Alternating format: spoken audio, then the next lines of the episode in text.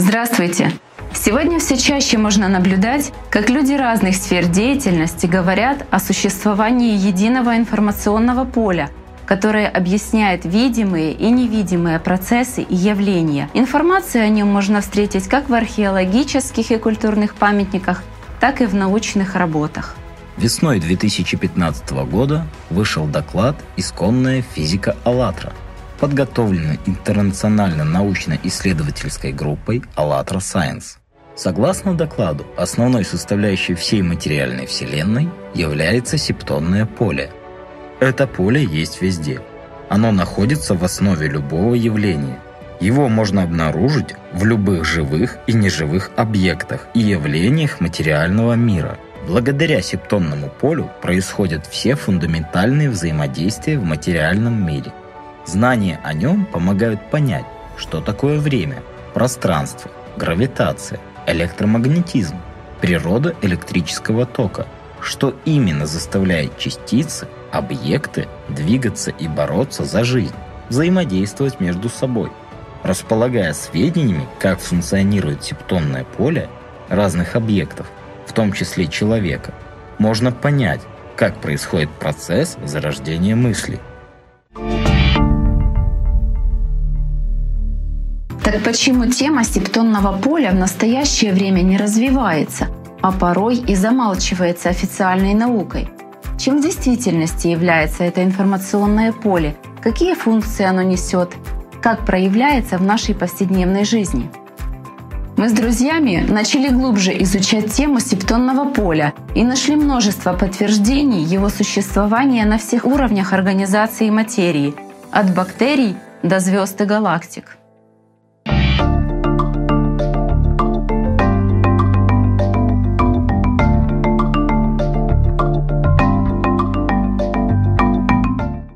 Медицине, например, было замечено, что раковые клетки ведут себя вместе как разумное сообщество.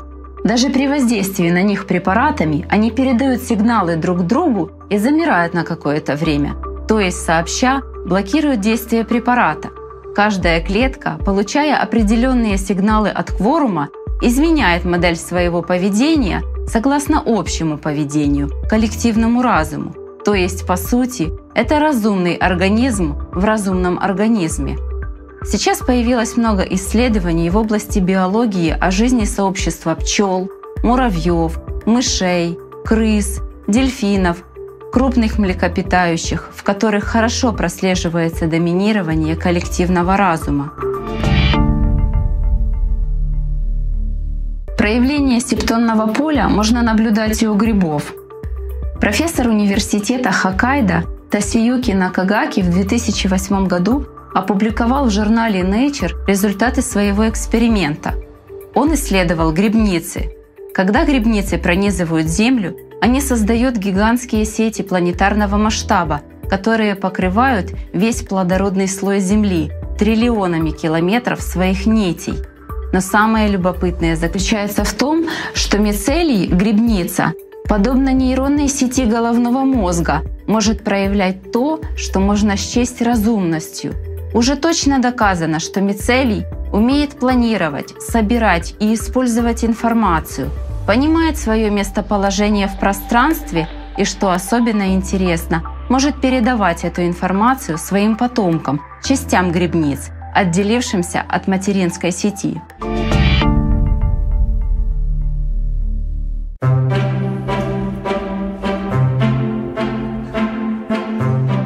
Один эксперимент, показывающий существование единого поля, провели ученые-биологи, в котором доказали, что деревья не просто живые существа, но еще и разумные. Зоолог Дэвид Роуз обнаружил, что ольха и ива, когда на их листьях появляются гусеницы, начинают выделять химическое вещество, типа алкалоидов, которые делают их листья трудно перевариваемыми. Моментально в радиусе 60 метров другие деревья того же вида начинают выделять такое же ядовитое вещество, хотя на их листьях гусеницы еще не появлялись. Возникает вопрос, как другие деревья узнали об опасности? Каким образом информация передается от одного дерева к другому? Давайте вместе будем разбираться. Кстати, проявление информационного поля прослеживается и в среде приматов. Это показал эксперимент с дикими обезьянами, который проводился на японском острове Косима. Подробнее об этом смотрите в первом выпуске «Септоника природы».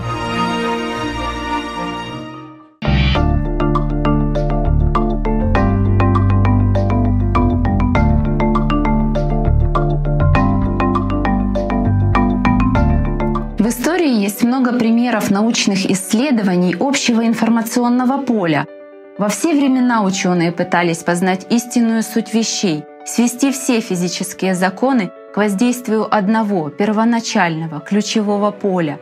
Вот несколько примеров относительно недавних исследований. Джеймс Максвелл говорил о существовании общего поля.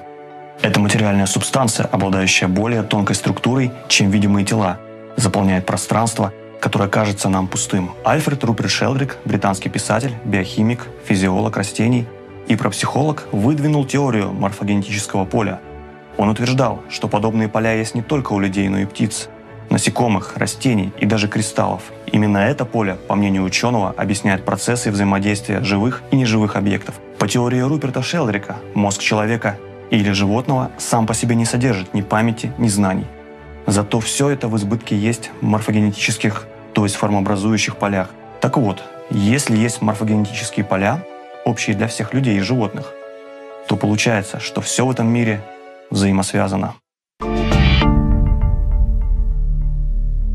В 1964 году Джон Белл в своей теореме постулировал, не существует изолированных систем. Каждая частица Вселенной находится в мгновенной связи со всеми остальными частицами – Вся система, даже если ее части разделены огромными расстояниями, функционирует как единая система.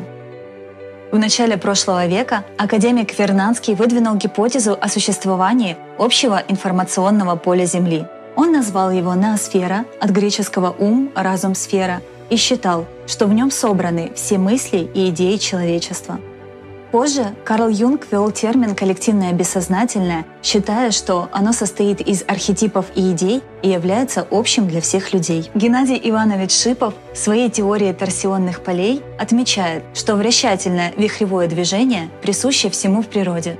Именно торсионные поля, поля кручения пространства, определяют структуру любой материи, начиная от элементарных частиц и заканчивая галактиками и Вселенной. В 1952 году Дэвид Бом опубликовал свое альтернативное видение квантовой теории. Квантовый потенциал, так называется предложенное им гипотетическое поле, которое, как и гравитация, пронизывает все пространство. Действие этого поля не ослабевает с расстоянием, в отличие от гравитационных, магнитных и других полей. В радиационной лаборатории Лоренса при Калифорнийском университете Дэвид Бом изучал поведение частиц материи в особом состоянии плазме. И он обнаружил, что в плазматическом состоянии частицы ведут себя не как отдельные элементы, а как составляющие чего-то большего.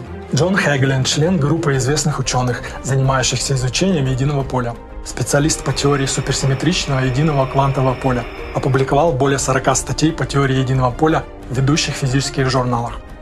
Он говорит, последние достижения квантовой физики дают важное доказательство того, что единое поле и чистое сознание не два отдельных поля, но одно и то же – разум, развитие, самосознание. Все эти свойства также могут быть обнаружены в структуре единого поля, предполагая связь между единым полем и наиболее фундаментальным состоянием сознания.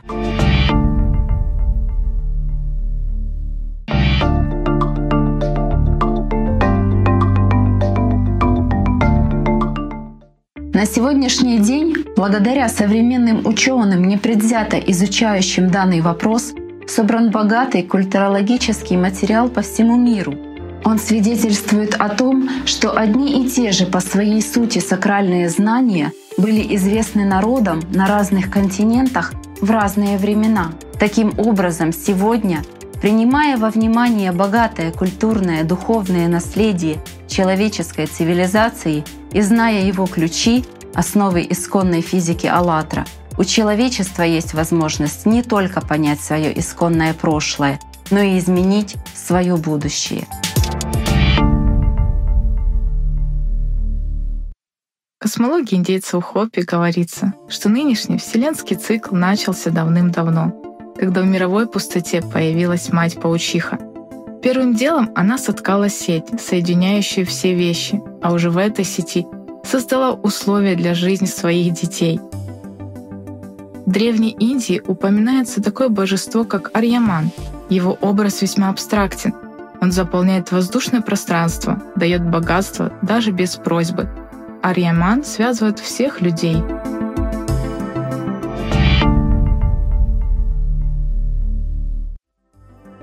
В буддийских сутрах царство бога Индры описывается как место появления сети, связующей все мироздание. Далеко в небесной обители Индры искусный мастер развесил волшебную сеть, которая простирается бесконечно во всех направлениях. В буддийской традиции Хуаянь мир рассматривается как универсум. Он полностью присутствует в каждом из составляющих его элементов. Этот универсум часто уподобляется сети из драгоценных камней, сеть Индры, отражающих друг друга. Также его уподобляли образу Будды, со всех сторон окруженному зеркалами, до бесконечности отражающих его образ. В ранневедической мифологии существовало понятие майя, на санскрите буквально иллюзия, которое впоследствии вошло в индуизм и другие религии Индии. Это понятие означало представление о чем-либо существовавшем само по себе, на собственных правах, вне Бога. Считалось, что если не виден Бог, ничто не может быть видимо в подлинном виде, ибо в этом случае человек пребывает под влиянием Майи. Материальный мир Майя, состоящий из совокупности множества иллюзий, заставляет человека воспринимать и видеть все неверно, в ложных форматах, которые не являются таковыми в свете настоящей реальности духовного мира. Майя скрывает реальность. Иллюзия возникает из-за прельщения человека желаниями этого мира, его нежелание проникнуть в настоящую реальность. В ведах термин «майя» указывает на силу, которая берет свое начало в материальном мире.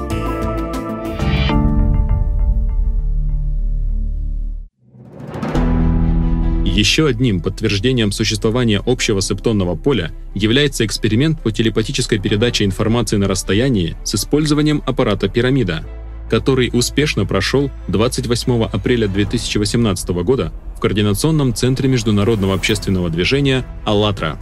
В эксперименте зарегистрировалось 11 072 человека из 110 стран мира. Прислали результаты 3434 человека – Результаты эксперимента показали, что 15,92% приняли транслируемый оператором знак и 13,65% приняли контрольный знак.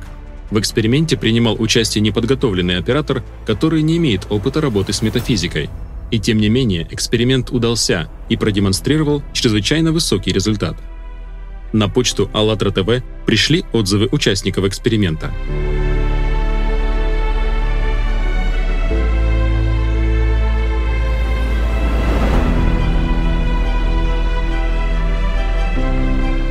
И вдруг появился знак. И было такое чувство, что это был тот самый знак. Мне как будто нарисовался полукруг. И я э, вспомнила э, знак из списка десятый, вот этот.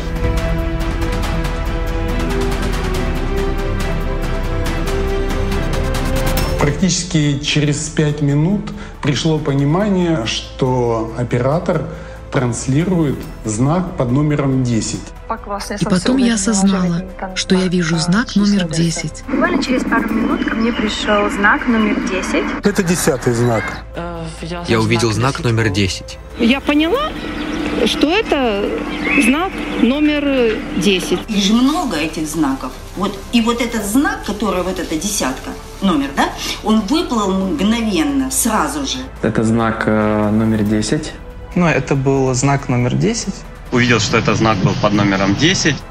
Я увидела знак, не знаю, как он называется, номер 10. Наверное, такая легкая всплывающая э, картинка знака под номером 10. За два дня до а, начала эксперимента мне пришел десятый знак, это инь-янь. Благодарим всех, кто принял участие в данном эксперименте, который доказал факт существования единого информационного поля. Также результаты эксперимента свидетельствуют о том, что передача информации большому количеству людей на любом расстоянии возможна. Приглашаем всех желающих зарегистрироваться на второй эксперимент, который состоится 29 сентября 2018 года в 17.00 по Гринвичу. Подробнее о самом устройстве аппарата «Пирамида» вы можете узнать на сайте АЛЛАТРА ТВ.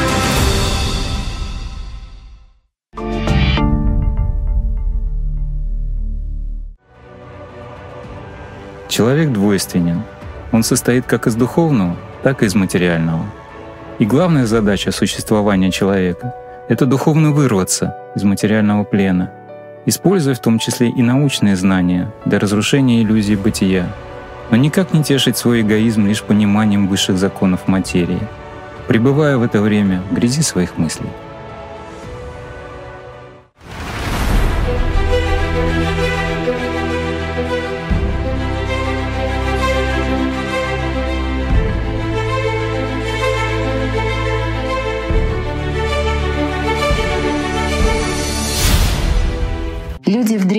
Знали о существовании единого поля. Они знали о своей двойственной природе, жили внутренним, делали выбор в сторону духовного начала, развивали свою духовную сущность. Это находит свое подтверждение в артефактах предметов быта, настенной росписи, керамики. Например, в научной работе Марии Гимбутас «Цивилизация великой богини. Мир древней Европы». Люди на протяжении тысячелетий жили мирно в любви, в гармонии и в духовном самосовершенствовании. Наша история намного богаче и интереснее, чем мы привыкли думать. У людей древности есть чему поучиться. Способности любой цивилизации определяются уровнем творческих и эстетических достижений, наличием нематериальных ценностей, что делает существование более осмысленным и радостным. Примером существования такого общества является археологическая находка эпохи древнеевропейского неолита поселение Четал-Хуюк, жители которого на протяжении более тысячи лет жили в мире. Четал-Хуюк — это два жилых холма, стоящих неподалеку от реки на сухом плато равнины Конья, южная часть центральной Турции. Четал-Хуюк была упорядочена устроенным поселением, что свидетельствует об удивительно большом общественном порядке на протяжении многих столетий. В нем одновременно могло жить до 7 тысяч человек. Дома в Читалхуюке стояли стена к стене, между стенами соседних домов не было зазора. Вход в дома был только через отверстие в крыше, спускаясь по лестнице. Крыши Читалхуюка образовывали посреди дикой местности созданный людьми искусственный ландшафт, который рассматривается как своеобразное культурное достижение.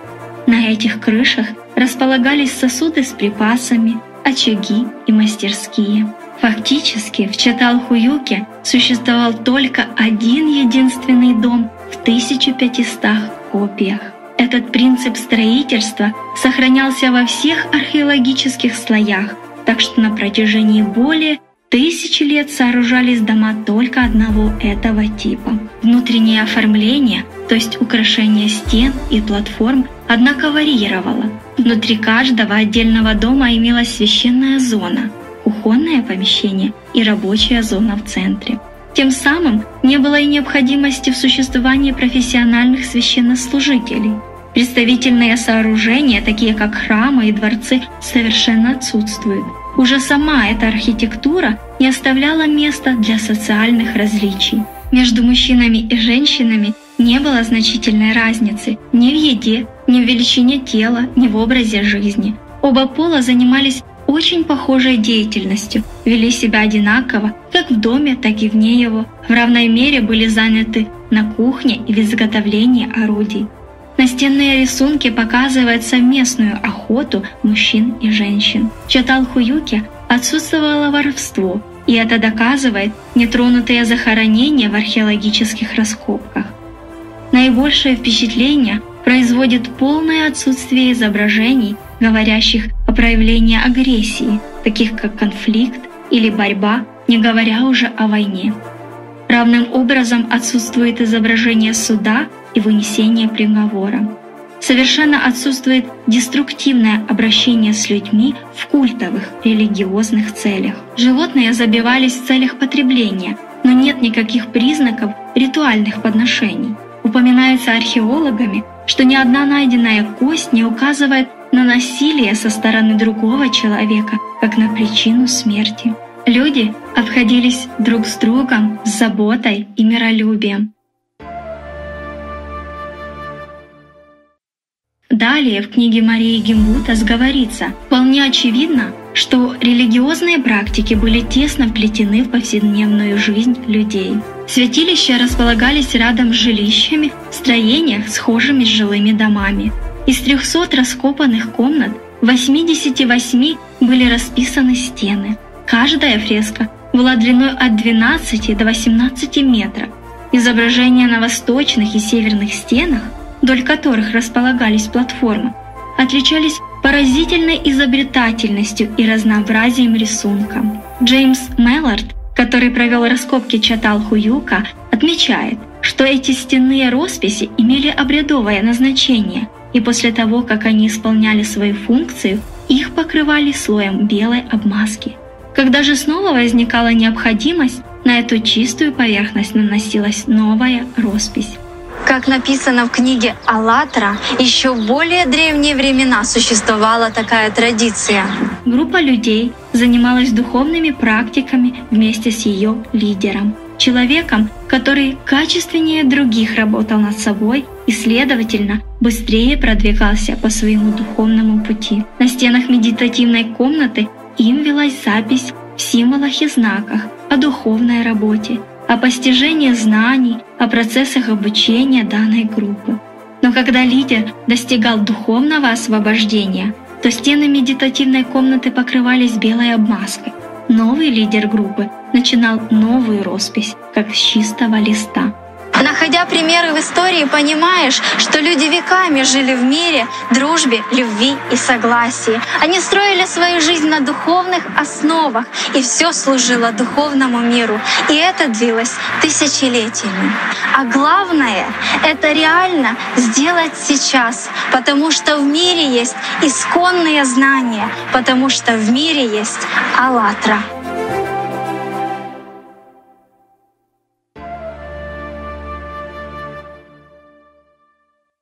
Судя по сведениям, дошедшим до наших времен, можно выделить две основные причины, почему в древности знания о макро- и микромире давались как дополнение к духовным знаниям. Первая причина — чтобы человек осознал главный смысл своей быстротечной жизни, заключающийся в духовном преображении — Вторая причина, чтобы человек совершил свой осознанный, зрелый выбор между главенствованием своей жизни либо материальных ценностей, либо духовных ценностей в понятии доминирующего личного мировоззрения и основной цели жизни. А для того, чтобы человек мог полноценно совершить свой выбор, он должен знать об опасностях, особенностях, шаблонных действиях невидимого мира, материальной разумной системы – которой временно существует и он как личность, и его тело.